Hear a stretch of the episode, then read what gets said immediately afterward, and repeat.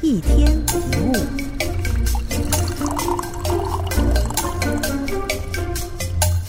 一只苍蝇被困在窗户的玻璃上，拍了半天，它一直在原地打转。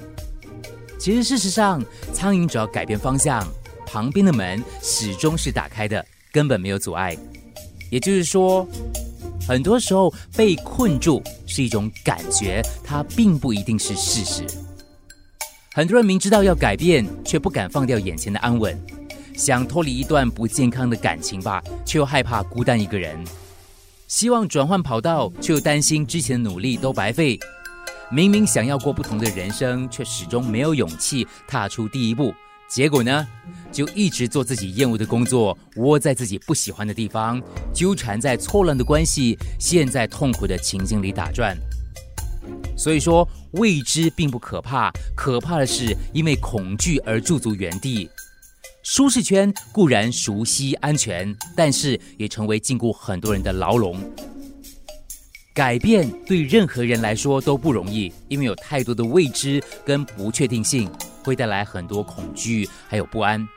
但未知充满不确定，也代表无限的可能。人生的丰富精彩也在这个地方。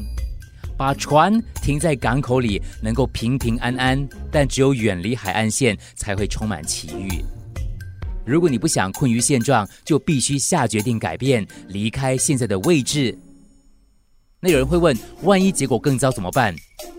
哦，不能保证结果一定会好的。那既然如此，为什么要冒这个险呢？股神巴菲特说过：做你没做过的事叫成长，做你不愿意做的事叫改变，做你不敢做的事叫突破。一次勇敢的冒险，就会让你做到这三件事。